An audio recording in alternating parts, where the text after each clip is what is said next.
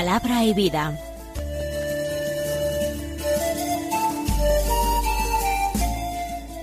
Con el padre Manuel Horta, desde Sevilla.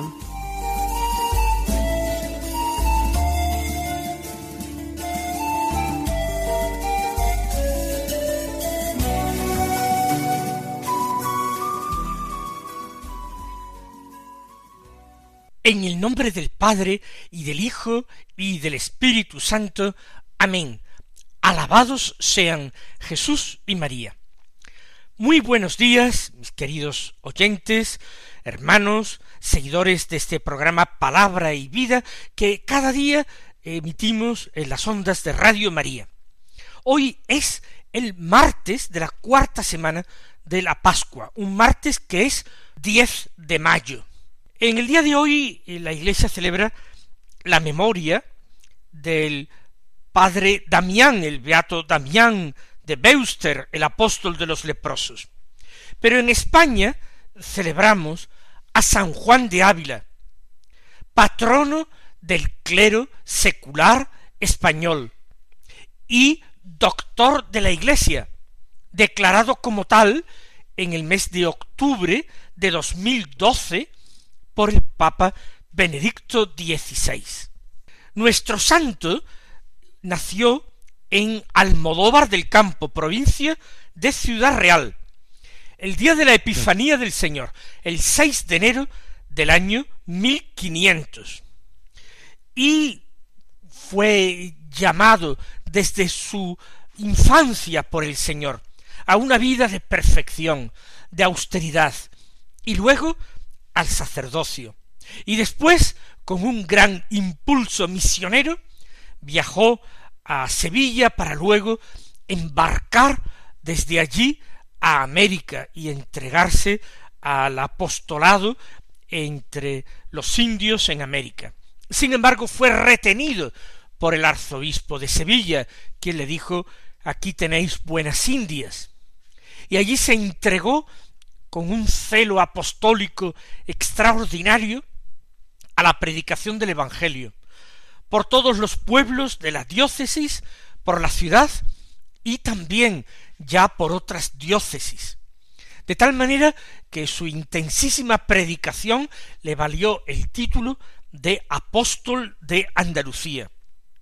También se le llamó o se le llama maestro de santos, porque su palabra, sus consejos, fueron muy apreciados por santos de la categoría de San Ignacio de Loyola y de Santa Teresa de Jesús, y mantuvo relación o estuvo en contacto, además de con estos dos grandes santos, con otros como San Francisco de Borja, como San Juan de Dios, que le debió eh, su conversión y su vocación y del que fue confesor, San Juan de Rivera, Santo Tomás de Villanueva y otros muchos santos de aquel verdadero siglo de oro de la santidad española que fue el siglo XVI.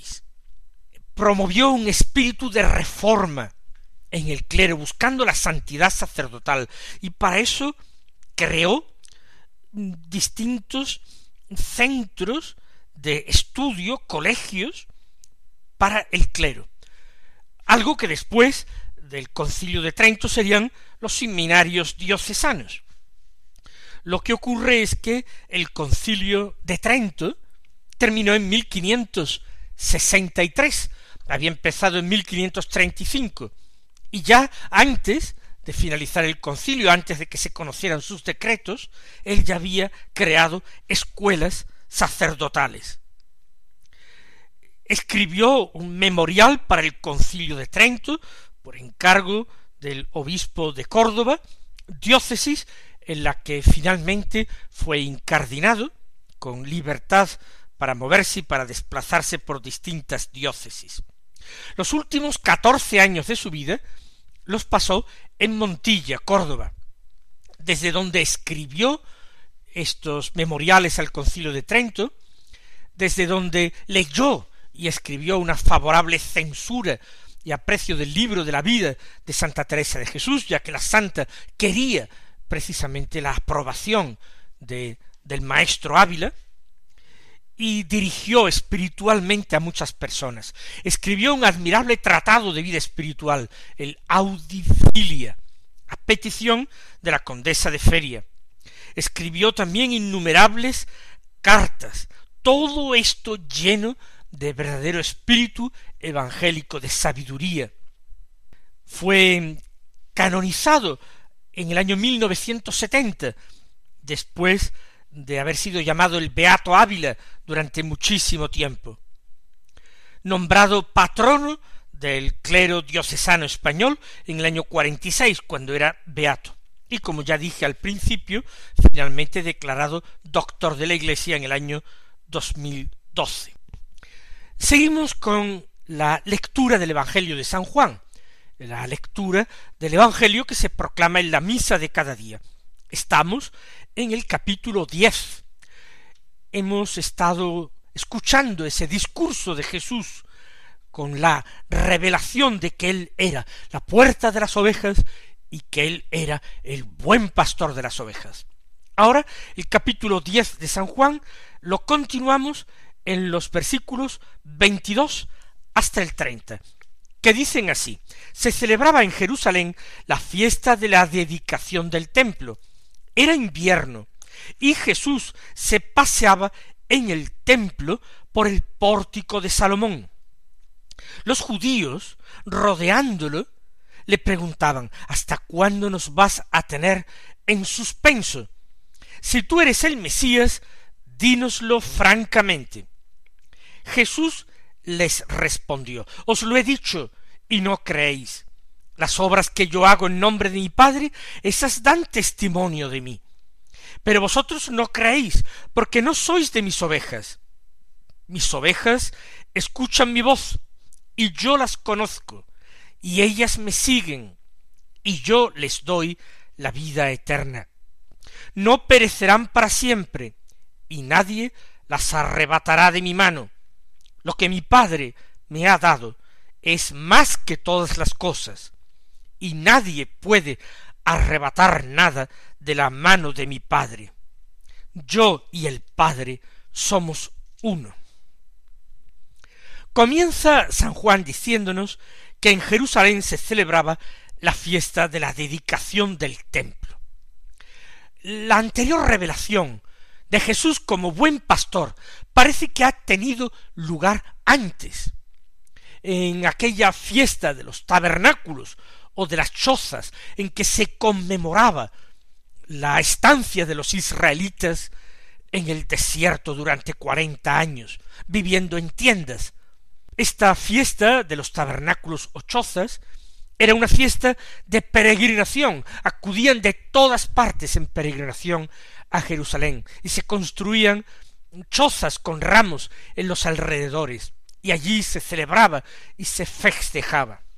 Algún tiempo después se celebraba la fiesta de la dedicación. La fiesta de la dedicación es la fiesta de Hanukkah. Hanukkah significa en hebreo precisamente eso, dedicación. ¿Y qué es lo que se celebra en la fiesta de la dedicación? Pues que en el año 165 antes de Cristo, Judas Macabeo, después de conquistar Jerusalén, purifica el templo. Recuerden ustedes que el rey Antíoco IV había hecho impuro el templo, erigiendo allí la estatua de un dios pagano, persiguiendo a los israelitas que querían permanecer fieles a su fe, que practicaban la circuncisión. La familia de los macabeos se levantó en armas contra esta tiranía odiosa que no respetaba la libertad del culto legítimo para los judíos. Conquistada Jerusalén, Judas Macabeo, que ha visto morir a varios de sus hermanos en la lucha, purifica el templo y restaura el culto que había sido suspendido en el templo. Esta es una fiesta muy alegre, muy gozosa, y para expresar alegría los judíos encendían luces, velas, candelas en las casas y por las calles. Era una fiesta de luz, así se la llama también a veces, la fiesta de la luz. No era una fiesta de peregrinación, porque no era una de las fiestas antiguas para conmemorar los hechos antiguos. Los acontecimientos no habían ocurrido hacía tanto tiempo, algo más de un siglo y medio en tiempos de Jesús. Pero en Jerusalén se celebraba de una forma muy vistosa y muy alegre. Y esta fiesta tenía lugar en el último mes, lo que los hebreos llamaban el mes de Casleu, que coge parte de lo que para nosotros es noviembre y diciembre y parte de diciembre. Por tanto, la fiesta de Hanukkah, que tiene una preparación en que en total dura una semana, ocho días, sin embargo, su día culminante, su día clave, pues se sitúa cerca de la Navidad cristiana. Y también es fiesta de la luz. Pues es la fiesta de la dedicación del templo. Era invierno, ya lo sabemos, sería el mes de diciembre y avanzado. Hay algunos manuscritos del Evangelio de Juan que añaden era invierno y hacía frío. En otros manuscritos eh, no existe esa aclaración. Puede ser que el el libro litúrgico que nosotros estamos leyendo, el que se proclama en la misa, no considere esta adición y hacía frío como algo revelado, sino un añadido posterior, y por tanto se omite. Pero da lo mismo. Jerusalén es una ciudad con mucha altura, a mucho nivel sobre el nivel del mar. Y entonces eh, normalmente los inviernos son fríos. Es invierno y Jesús se paseaba en el templo por el pórtico de Salomón. Se paseaba como hacemos todos nosotros un día de frío para entrar en calor, para eh, desentumecer los miembros, los músculos. Caminando con un poco de ejercicio físico se podía entrar en calor. Y el Señor Jesús, no lo olvidemos, era verdadero hombre, era humano como nosotros. Él se paseaba por el templo y los judíos entonces le rodean preguntándole ¿Hasta cuándo nos vas a tener en suspenso? Si tú eres el Mesías, dínoslo francamente. ¿Qué es lo que pretenden estos judíos que rodean a Jesús? Lo han visto, el Señor está de nuevo en Jerusalén. Y las conversaciones, los dimes y diretes en torno a Jesús son la comidilla del día con más motivo en las fiestas religiosas. Y si además está por allí cerca Jesús, pues imagínense la expectación. Pero todo ello se debe a la dureza de corazón de muchos de estos judíos, porque el Señor ya lo había afirmado de una manera o de otra en muchas ocasiones, y sobre todo había realizado las obras del Mesías. ¿Qué, qué hacía falta más? ¿No bastaba todo eso? Quizás ellos quieren una declaración abierta de Jesús como Mesías, no tanto para ponerse a seguirle, sino para tener de qué acusarle, acusarle de sedición contra los romanos, o aprovechar esto para convertir a Jesús en una bandera que pudiera eh, encabezar la rebelión de los celotas y de muchos sectores del pueblo descontentos con la ocupación romana. Dínoslo claramente, que pretenden una revelación abierta como la que Jesús tuvo en diálogo, por ejemplo, con Marta o con María de Betania, cuando dijo yo soy la resurrección y la vida, no ha dicho ya en el lago. Lo que pasa es que aquello es Galilea y aquí están en Judea, pero no ha dicho ya yo soy el pan de vida. No ha dicho que el verdadero pan no es el que dio Moisés, sino que es el mismo. No ha dicho suficientes cosas para aceptarle como Mesías, para seguirle como Mesías. Dínoslo francamente, como si el Señor no hablara francamente. Él había hablado por calles y plazas, había hablado en caminos al borde del mar, en las sinagogas y en ese mismo templo de Jerusalén. Había hablado con toda franqueza, con toda claridad y al mismo tiempo con toda sencillez, para hacerse entender por los hombres. Había hablado en parábolas, había puesto comparaciones y ejemplos, y sobre todo había hablado con sus obras, había hablado con su poder sobre la enfermedad, sobre la muerte, sobre el demonio, sobre incluso sobre los elementos de la naturaleza. Y ahora le dicen, si eres el Mesías, dínoslo francamente. Jesús les respondió, os lo he dicho y no creéis. ¿Cuántas veces os lo he dicho? Pero el problema no está en la falta de claridad de Jesús o que su revelación sea incompleta u oscura. El problema está en que el corazón de estos hombres está sumido en tinieblas. Es su corazón el que es oscuro, no la revelación de Jesús. Son ellos los enrevesados, no Jesús, que es la misma claridad. El problema lo tenéis vosotros, porque yo os lo he dicho, y no creéis las obras que yo hago en nombre de mi Padre, esas dan testimonio de mí. De nuevo, esto que dice Jesús es de una meridiana claridad. Las obras que está realizando tienen que llevar a todos los que la contemplan y a todos los que escuchan sus palabras a plantearse quién es Jesús. No puede ser cualquiera Jesús, nadie antes que él ni ha hablado ni ha actuado como lo ha hecho él. Por tanto, no era necesaria otra declaración formal por su parte, diciendo que era el Mesías. Más aún, esa declaración formal podía ser improcedente, porque podía ser mal interpretado, no que él fuera el Mesías, sino qué clase de Mesías pretendía ser. Y añade el Señor, pero vosotros no creéis, a pesar del testimonio de las obras, porque no sois de mis ovejas. Ahí está la cuestión, ahí está el quicio del problema, que ellos, los enemigos de Jesús, los contradictores, no son de sus ovejas, no son de los que el Padre le ha dado.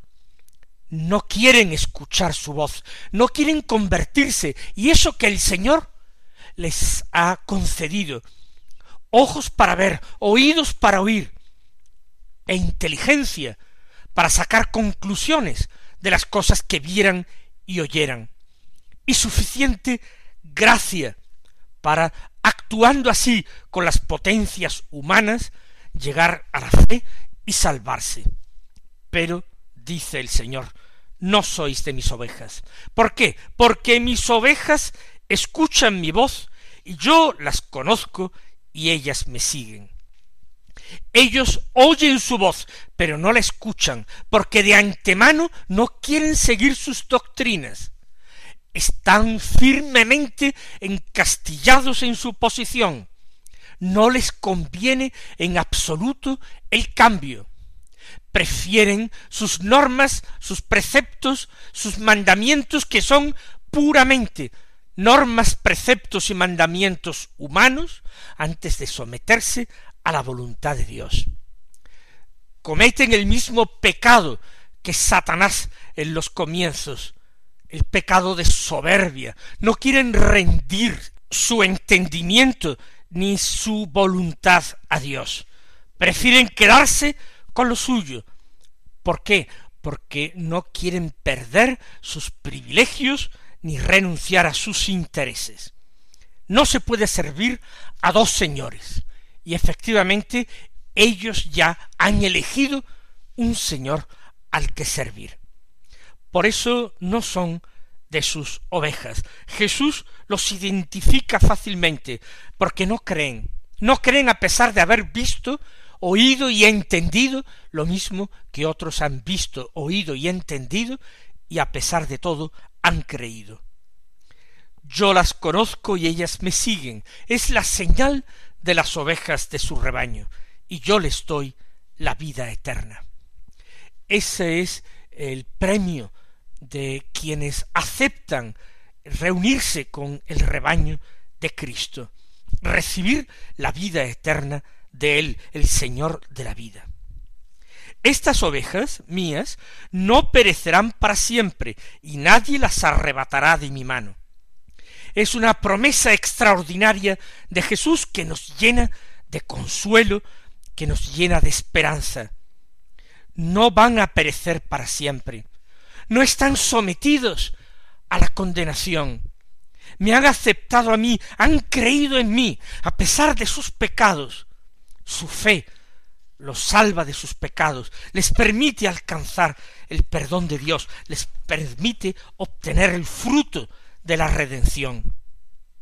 Nadie las arrebatará de mi mano, porque el Padre ha concedido todo el poder a su Hijo único Jesucristo, todo lo ha puesto en sus manos, y por tanto de sus manos no ha de escapar nadie, no se dejará arrebatar absolutamente nada, porque Él es el Señor eterno, porque Él es el Rey universal, es Rey de reyes y Señor de señores, y no tiene absolutamente a nadie por encima. Nadie las arrebatará de mi mano. Lo que mi Padre me ha dado es más que todas las cosas. El Padre le ha dado absolutamente las cosas y todo lo creado, todo lo que es visible e invisible, nada en el cosmos, en el universo, en el mundo de la conciencia, del pensamiento, del ser de la existencia, nada es ajeno a Cristo y nada puede estar exento de su sometimiento a Cristo. El Padre me ha dado esas ovejas, son regalo del Padre, y nadie puede arrebatar nada de la mano del Padre. Jesús ha repetido lo mismo respecto del Padre y respecto de él. Nadie puede arrebatar de la mano del Padre nada. Nadie puede arrebatar de mi mano nada. Yo y el Padre somos uno. Conclusión lógica, que no excluye ni de ninguna manera atenta contra esa verdad revelada de la Santísima Trinidad. Yo y el Padre somos uno porque hay una perfecta unión entre las personas divinas de la Trinidad. Hay un solo Dios, hay una sola naturaleza divina, aunque existan tres personas, tres personas que se aman en perfecta unión. Por tanto, nadie arrebata mis ovejas de mi mano, nadie las puede arrebatar de la mano del Padre, porque yo y el Padre somos uno.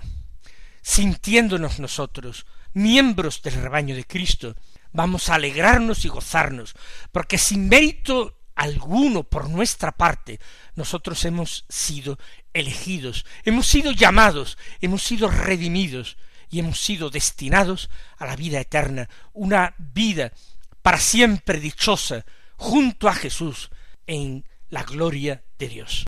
Mis queridos hermanos, que el Señor os colme de bendiciones y hasta mañana si Dios quiere.